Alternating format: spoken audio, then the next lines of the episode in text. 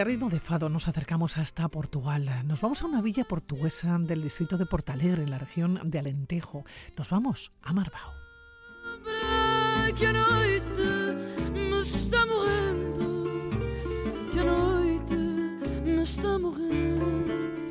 La villa y las montañas escarpadas en las que se localiza están incluidas en la lista de candidatos a Patrimonio de la Humanidad de la UNESCO desde el 2000. Y allá nos vamos de la mano de Xavier Bañuelos. Xavier, ¿cómo estás? Muy buenas, ¿qué tal? Ca- Caixo, Egunon, muy bien. Bueno, nos vamos hasta Marbao, ¿por qué?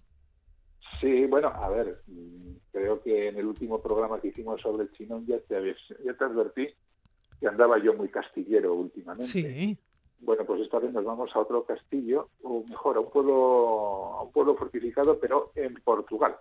Este vecino que tenemos aquí a orillas de- del Atlántico, al oeste, ¿no? a Santa María de Marbao, que es como se llama el pueblo en realidad, que está, bueno, lo has comentado, en el Alentejo, ¿no? En el Alto Alentejo, en el distrito de Portalegre, más o menos a unos 10 kilómetros de la frontera con Cáceres, entre Castelo de Arine y Valencia de Alcántara. Es un pueblito pequeño, ¿eh? es un pueblito muy pequeño de apenas 3.000 habitantes, pero que tiene una historia larga y además muy curiosa, y que además todo lo que tiene de pequeño, la verdad es que lo tiene de espectacular. Vamos allá y nos vamos a meter de lleno en lo que puede ser el espectáculo del pueblo y también del castillo. Como bien decías, nos vamos de castillos, nos vamos de lugares con mucha historia. Tienes una historia Sí. curiosa con su fundación y con cierta relevancia en las guerras con Castilla. Bueno, la Sí, cercanía, ¿no? efectivamente. Sí, sí, efectivamente. A ver, eh, la verdad es que la el poblamiento de nuestra zona viene de largo. ¿eh? De hecho, no muy lejos de lo que es el pueblo. Bueno, el pueblo está situado ahí en, lo alto. ¿no? En la zona del valle hay un asentamiento romano que tiene el curioso nombre de Amaya, con dos M's, eso sí, pero Amaya.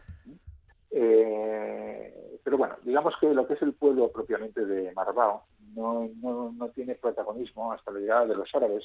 De hecho, eh, se dice que fue fundado por un tipo, un personaje muy curioso, descendiente de muladíes, que- cristianos que se habían convertido al Islam y, y vivían entre, entre los musulmanes, ¿no? que se llamaba Ibn Marwan al-Yiliki el Gallego. Qué- qué Eh, difícil. De hecho, sí, eh, hemos, hemos- hemos visto, ¿no? Ir Marwan. De hecho, el, el nombre del pueblo viene de, de aquí. Del nombre, claro. Era hijo de Marwan ben Yunus, que fue walí de Mérida, ¿eh? Nombrado por el emir de Córdoba. Pero resulta que este Marwan al-Yiliki, eh, pues bueno, eh, hizo distintas rebeliones contra el emir de Córdoba, de Córdoba, que entonces era Mohamed I, y consiguió independizarse. Y fue además fundador de Badajoz en 1875 y creó un emirato independiente hasta que ya en el 931 llegó el califato y lo, volvió a absorber. Y fue entonces cuando se funda la ciudad o el pueblo de, de. En 1160 el pueblo pasa a manos cristianas.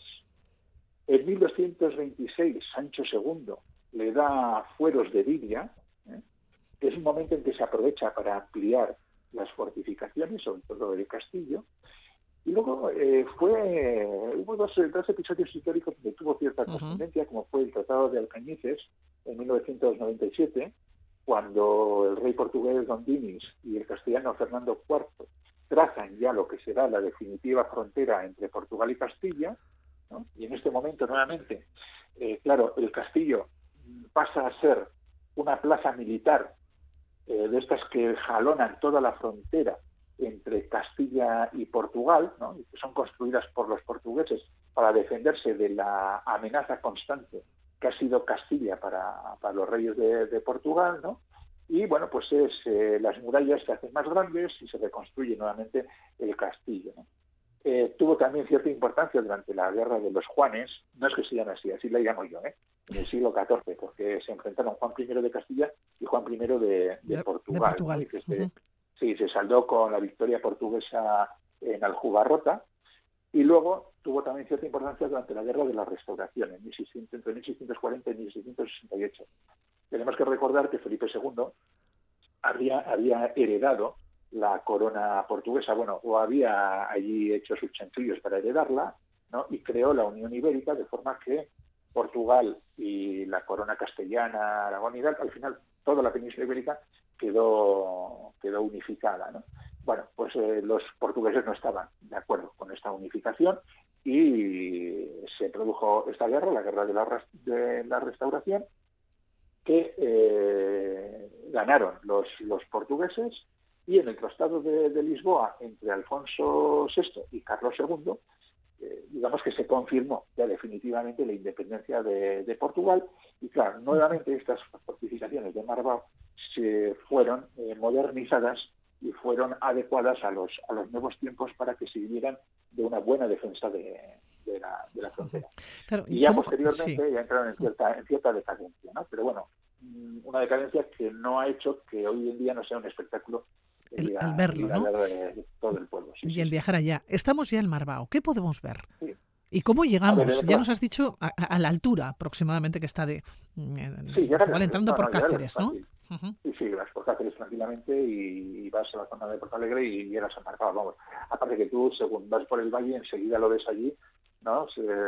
porque estás subido eh, eh, en lo alto, ¿no? Es que, a ver, es que el emplazamiento es maravilloso. El emplazamiento es espectacular es que es un nido de águila. Está situado el pueblo sobre una meseta rocosa a 862 metros sobre el nivel del mar, sobre la zona de, sobre todo el valle del río Segre, ¿no?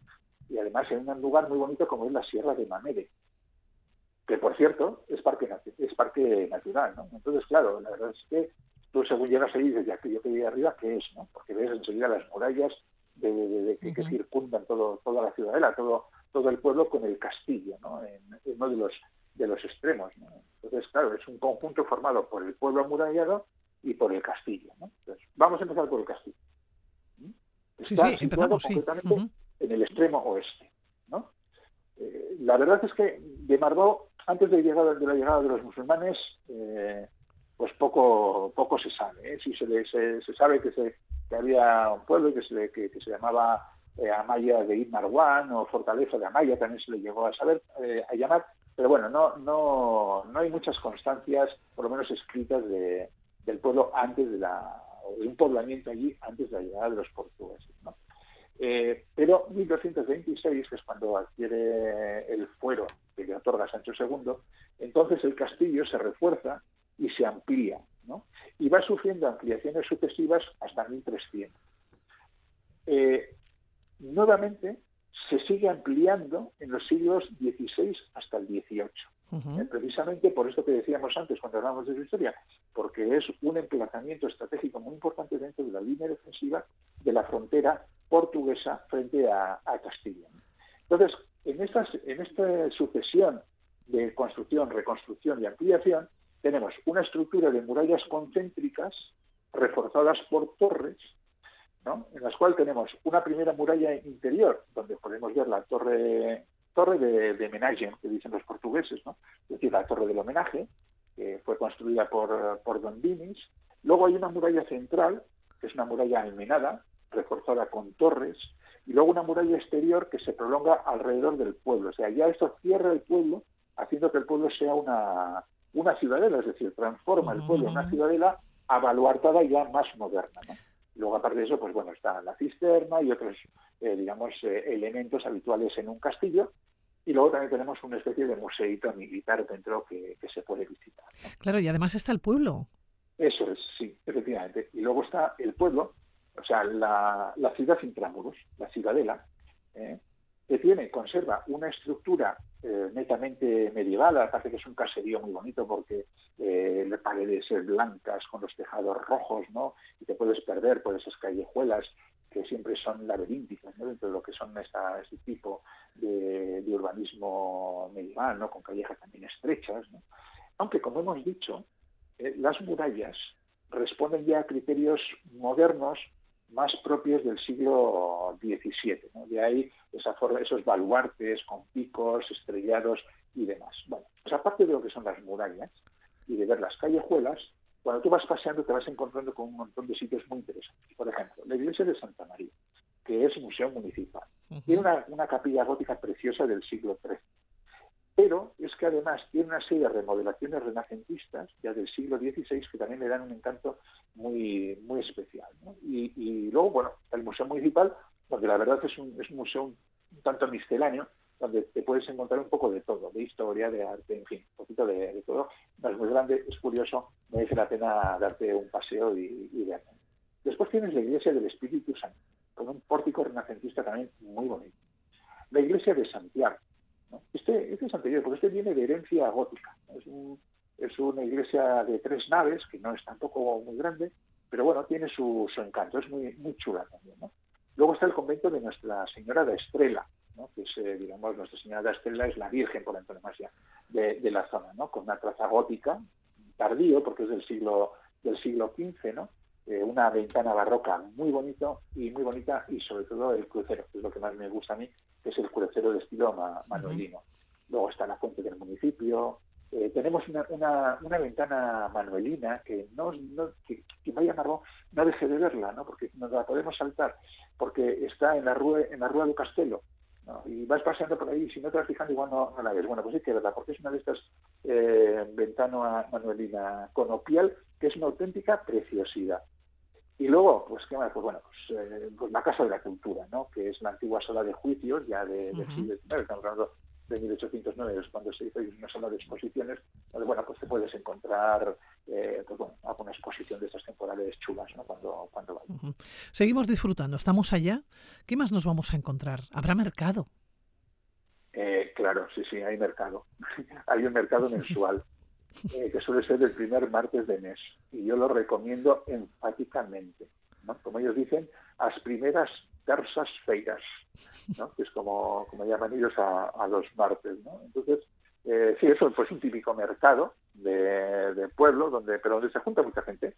¿no? Y la verdad es que está, está bien, incluso pues para, pues para hacer las típicas compras de un regalito hasta para degustar algunas de los productos típicos de, de la zona, ¿no? Por cierto, hablando de degustar productos típicos de la zona, que no si vamos a Marbao, que no se nos olvide comer cabrito y borrego, que es como llaman allí al cordero, que está riquísimo, pero riquísimo. Y luego también es muy típica la caza, y sobre todo son muy típicas también las castañas. Y en noviembre, en noviembre, hay una feira de castaña. O sea que si vas en Marbao, Se nos ha pasado, Xavier, se nos ha pasado ya. ¿Eh? Ah, bueno, pero para el año que viene. Ah, bueno, apuntamos, apuntamos. Claro, ¿eh? intentar hacer coincidir la feira de castaña en noviembre con el primer martes de mes. Y ya lo tenemos todo. lo tenemos, y luego, a ver, luego ya en el, en el valle, yo creo que no se puede dejar de visitar el poblado de Amaya, el poblado romano, que está concretamente en San Salvador de, de Armeña, que pertenece a Marbao. ¿eh? Son, son unas ruinas de unos 3.000 metros cuadrados, más o menos lo que, lo ocupan, unas ruinas que fueron fundadas eh, de un pueblo, que fue fundada una ciudad romana, que fue fundada a finales del siglo eh, I antes de Cristo, y que estaba situado en una zona interesante, ¿no?